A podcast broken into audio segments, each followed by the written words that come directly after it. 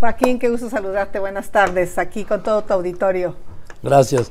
Xochitl, a ver, mi primera pregunta. ¿Qué le está pasando a tu campaña?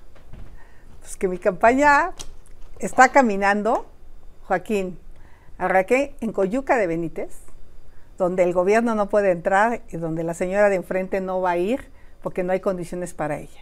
Hice una caminata de cuatro kilómetros, acompañada de las personas de la comunidad, felices por el trabajo que estamos haciendo ahí.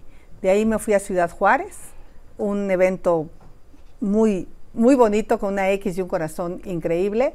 Llegué a Chihuahua, me reuní con cientos de militantes de los tres partidos. Me fui a Delicias, por cierto, el drama del agua, Joaquín, está tremendo. Eh, la presa al 38%, quieren pagar el agua a Estados Unidos, dejarían sin riego a los agricultores. Ahí va a haber un problemón si se atreven a abrir eh, las compuertas. He pedido que el presidente vaya y hable con la gente y le expliquen el drama de la sequía, la peor sequía en 50 años. Y de ahí terminé en Cuauhtémoc. Recorrí estos cuatro municipios, regresé a la ciudad, salí a Silao, eh, ahí estuve en Silao, luego me fui a Guanajuato, luego me fui a, a San Francisco del Rincón, acabé en León, subí a Lagos de Moreno, donde asesinaron a estos cinco jóvenes eh, de una manera brutal. Eh, pude hablar con productores, otra vez el campo, un drama, cerrando lecheras por el bajo precio, por el alto costo de los insumos, de la pastura, que además no hay porque no llovió. fui a San Juan de los Lagos, aproveché para saludar a la Virgen, que desde niña yo era muy devota. Nos íbamos en camión de redeilas, pero nos íbamos. Y me fui a Tepatitlán, mi pueblo se llama Tepa, entonces yo pensé que la canción de Vamos a Tepa era de mi pueblo, pero no, después me enteré que era para Tepatitlán, Jalisco, y cerré en Guadalajara en un evento ciudadano importante, ciudadanos sin partido, echados para adelante. Entonces, la campaña en la calle va bien, la campaña con la gente va bien, la gente conectada, la gente feliz, el ánimo es muy bueno. Ellos no leen muchas columnas que leo, leemos acá. Este, vamos creando equipo, vamos sumando a más personas. En este proyecto, como dije, caben todos. La semana que entra voy a presentar ya el equipo de campaña el martes y seguramente el miércoles el equipo de expertos.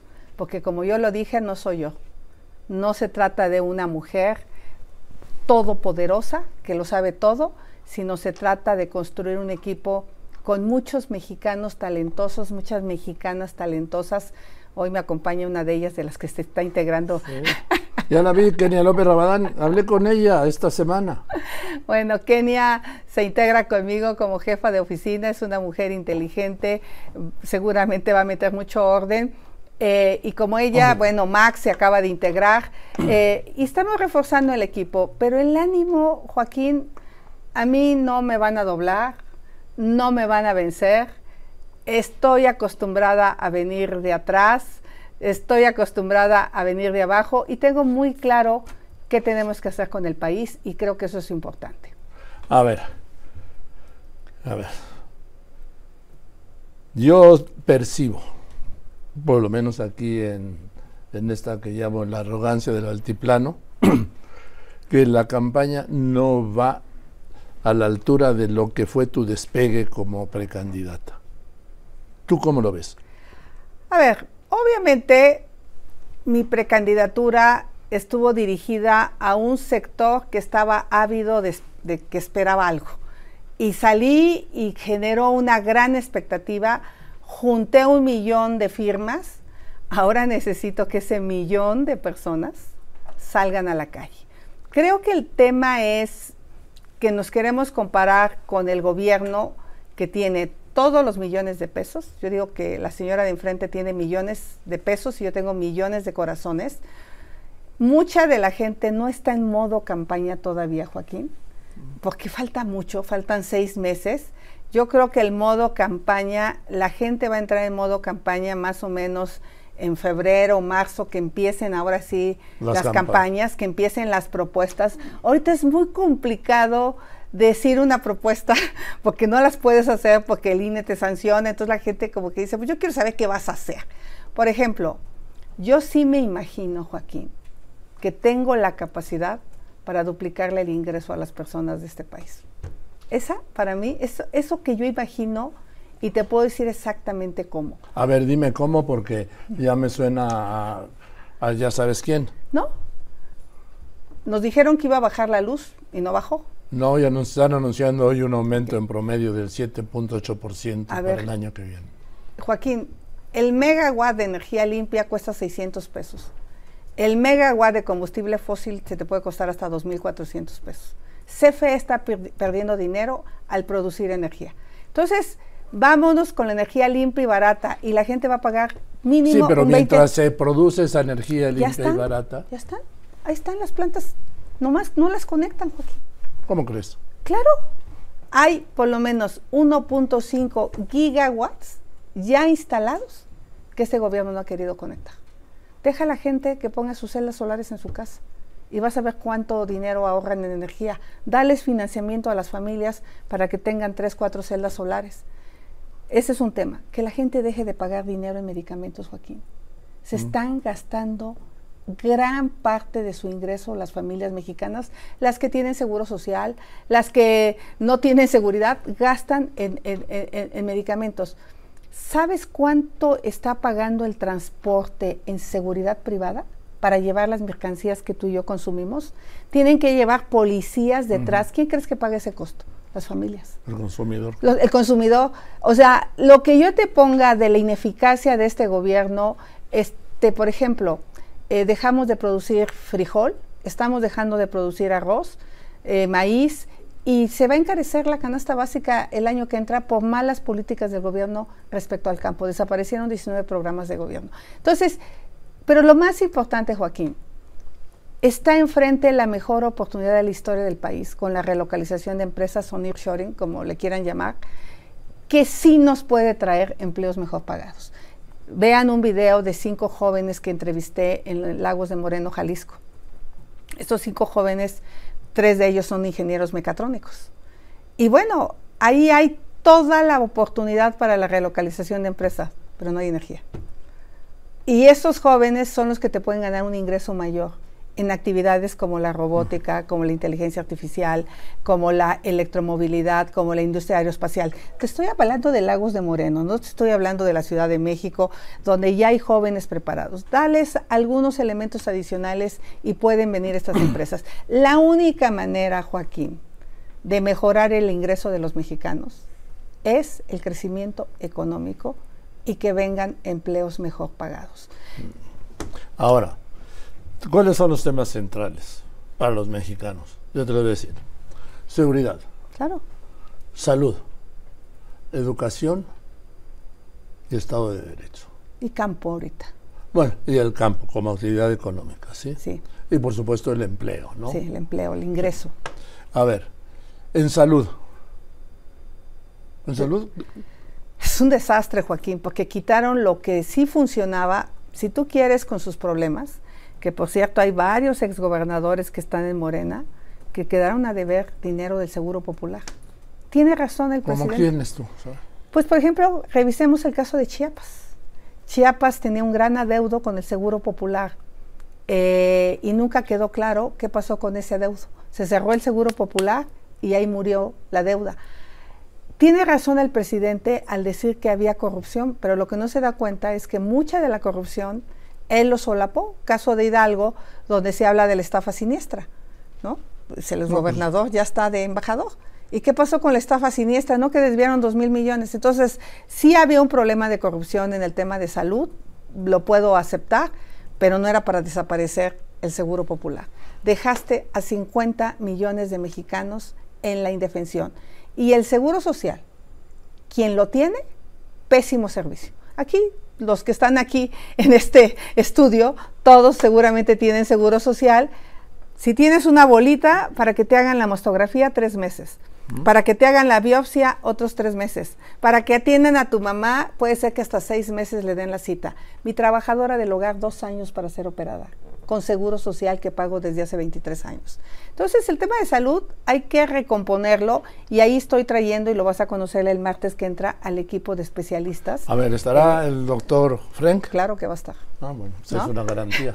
o, sea, va a estar gente que le sabe al tema de salud. Eh, entonces, lo vamos a recomponer porque para nosotros parte del ingreso que pierden los mexicanos tiene que ver que están gastando en medicamentos, en consultas privadas. Bien. Salud. Educación. A ver, millones de niños están fuera del sistema escolar. Después de la pandemia, muchos niños abandonaron la escuela, jóvenes, y nadie ha hecho absolutamente nada y nadie ha hablado. ¿Y qué vas a hacer? Digo, primero sé que no puedes decirlo, pero cuéntame. bueno, a mí me parece que... Bueno, ¿qué harías? ¿Qué soñaría con hacer? Para empezar, recuperar las estancias infantiles. Soñaría con recuperar las estancias infantiles porque la primera infancia es clave en el desarrollo de los niños. Los niños no tienen que estar con sus abuelitos. Los niños tienen que estar con una educadora que los estimule, que los desarrolle y haga que su cerebro se prepare para adquirir conocimiento. Es la mejor etapa, la primera infancia. Eso está abandonado. Dos, las escuelas de tiempo completo se cerraron, Joaquín. Yo sueño con regresarlas. 20 mil escuelas de tiempo completo. Hay muchos niños talento que en algunos estados tienen como, como eh, Guanajuato, donde hay una escuela especializada para niños talento, pero aquellos niños que no son talento deberíamos tratar de que sean talento. Entonces, escuelas de tiempo completo es clave y sin criminalizar a los maestros, que no se trata sí tenemos que hacer una evaluación de la educación. Se eliminó el, sistema de evaluación y hoy no sabemos dónde estamos. No sabemos cómo andamos. Yo no quitaría la enseñanza de matemáticas, Joaquín. O sea, obviamente te estoy hablando de las carreras STEM, o sea, son las carreras que van a pagar mejor eh, requieren matemáticas. Yo creo que hay que dialogar con los maestros. Yo sí dialogaría con la CENTE, por ejemplo. Yo no le tendría miedo a sentarme a dialogar a las, con la CENTE, porque como sabes, el presidente de la República no quiso bajar en el CRI de Tlapa para no enfrentarse con la con la CENTE. Para no ultrajar la investidura. investidura presidente. Entonces, ¿para qué quería ser presidente? ¿Para qué? Si no está dispuesto a dialogar, cuando este país lo que le hace falta es diálogo, al menos que escuche. Entonces, en ese sentido hay que dialogar con la CENTE, con el CENTE, hay que meter más dinero a la educación. Y para mí un tema que siempre ha sido mi tema es la tecnología en la educación, Joaquín. No hay manera de llevar conocimiento hasta la montaña de Guerrero si no es a través de Internet. Pero pues, si no hay Internet, no hay luz. Hay que hacerlo, hay que hacerlo. Hoy tienes celdas solares y tienes satélites de banda baja. Hay cómo hacerlo, Joaquín. Lo que pasa es que este gobierno gastó un montón de dinero y fue un fracaso. Otro fracaso. ¿Te acuerdas del Internet para todos? Sí, sí. Fracaso. Porque siempre tratan de poner cables cuando el problema es el acceso a la tecnología. Por ejemplo, en la Ciudad de México hay cobertura total. Y, y 15% de gente no tiene acceso a Internet porque no tiene dinero, Joaquín. Entonces subsidia el consumo a la gente más pobre y ahí puedes enseñar inglés, puedes enseñar habilidades digitales y, la educación a distancia en otros países que tienen climas extremos es la solución. Bien, mira, tengo que hacer un corte, pero dejar la pregunta. ¿Cuál es el papel que está haciendo Samuel García en Movimiento Ciudadano y de quién es candidato? Déjame un corte y regreso para que me digas. ¿Por qué es candidato, dime, según tú, Samuel García? ¿Y de quién es candidato? Samuel, el esposo de Mariana. Sí, ah, sí. Mira, la verdad, Joaquín, es que esto es un tema entre dos. Entre la señora de enfrente y una servidora. Y hoy este país va a tener una presidenta mujer. Yo te lo digo con sinceridad, allá él y sus motivaciones que tenga, yo me voy a concentrar a explicarle a los mexicanos por qué aspiro a ser la candidata del PRI, del PAN y del PRDB, de la Alianza Fuerza y Corazón por México. A ver, ¿cuál es la diferencia para un elector entre Claudia Sheinbaum y Xochitl Gálvez? La diferencia más importante, Joaquín, es que ella es incapaz de hacer algo por su propio pensamiento. A ella le ordenan, le dijeron que no podía ir a la FIL y no fue a la FIL. O sea, ella no va a tener una decisión propia, ella va a continuar con el mismo proyecto, el México inseguro, el México dividido, de odio, de polarización, el México que falten medicamentos, no la veo cerrando la farmacia grandota, ¿no? Imagínate. Y una farmacia grandota no va a resolver el problema de las medicinas. No lo va a resolver Joaquín. No le entienden a la logística. Entonces, eh, hay una diferencia en que yo veo en las personas eh, la posibilidad de salir adelante, de que las apoyemos, de que tengan un trabajo, de que tengan un mejor ingreso, de que emprendan un negocio, de que las mujeres tengan su refugio, sus estancias infantiles, sus escuelas de tiempo completa. Yo veo en las personas la posibilidad de que las mujeres se integren a la vida laboral. Ella les echa las, gases lacrimógenos. Este, entonces, tenemos dos visiones distintas eh, de país y yo le diría a los mexicanos, aquí hay de dos sopas.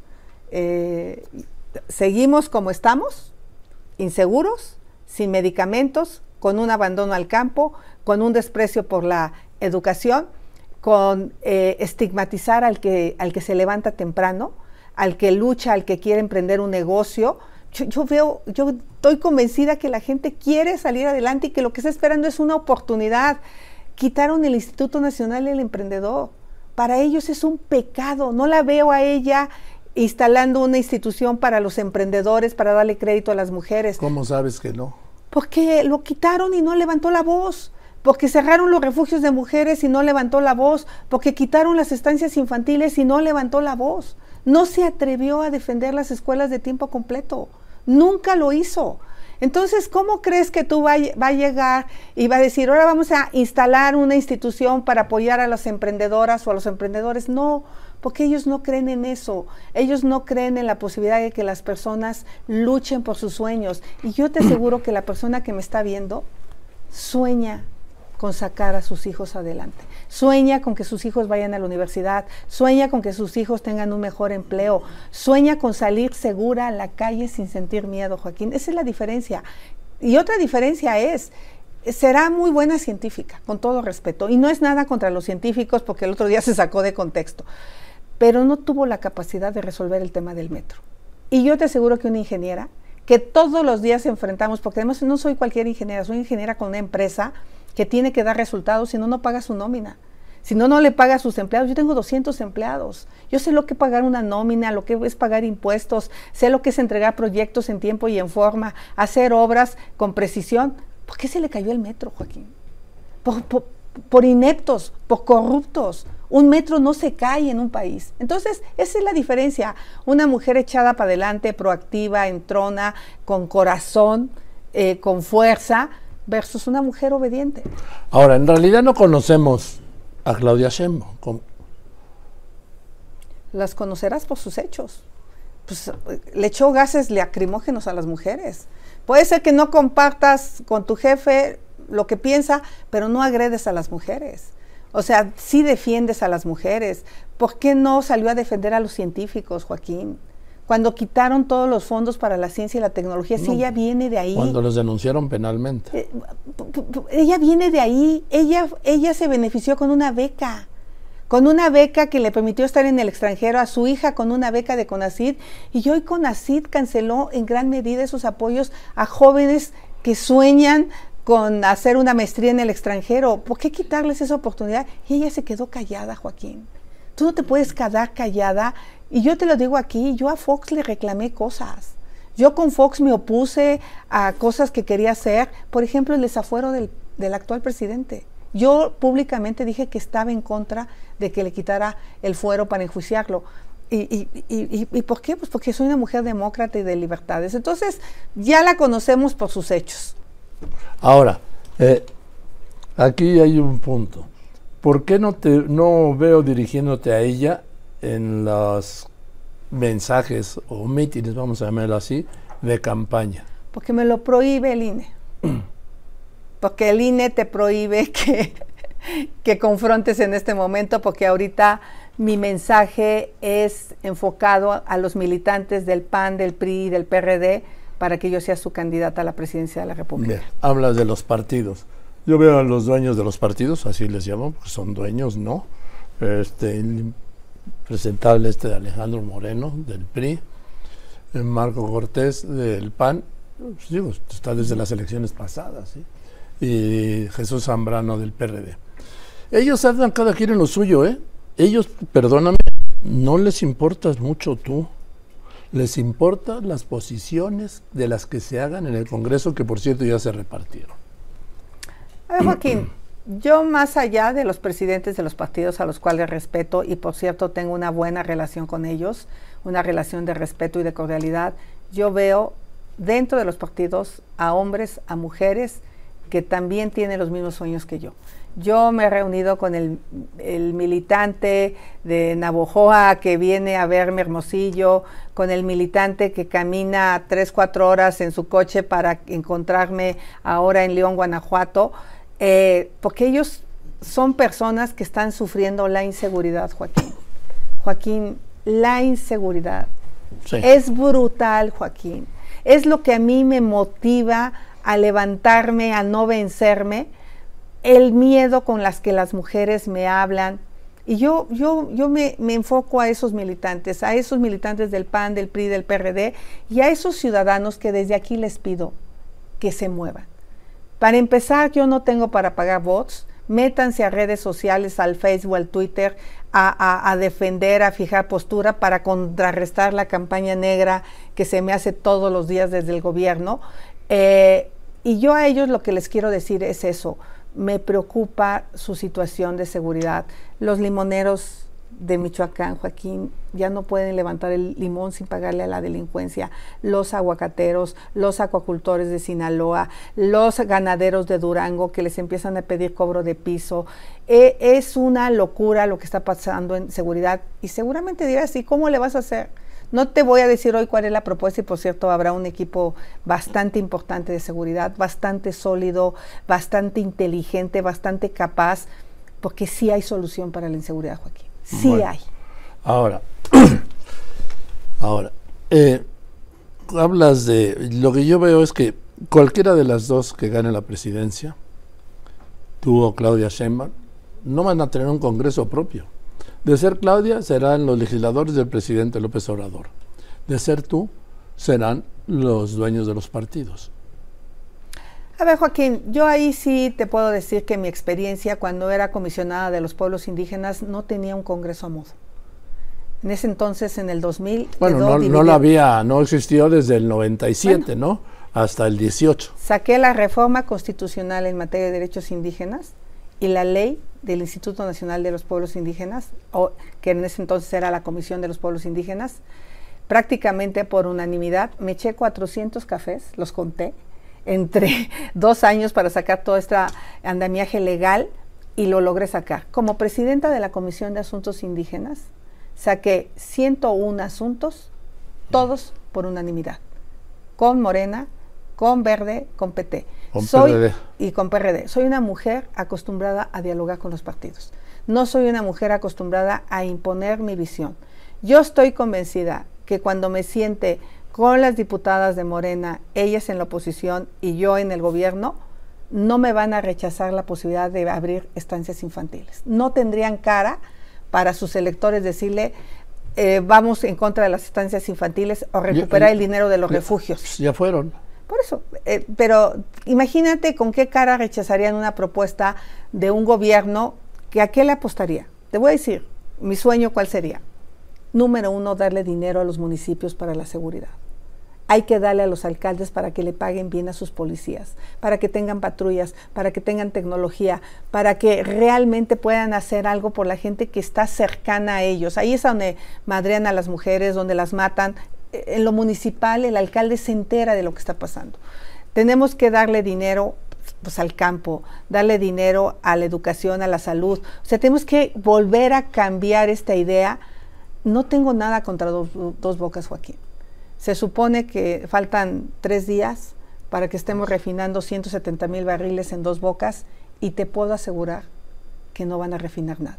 Es otra gran mentira de Rocío Nale pero sí se gastaron, Joaquín, hasta el día de hoy, 240 mil millones de pesos de más.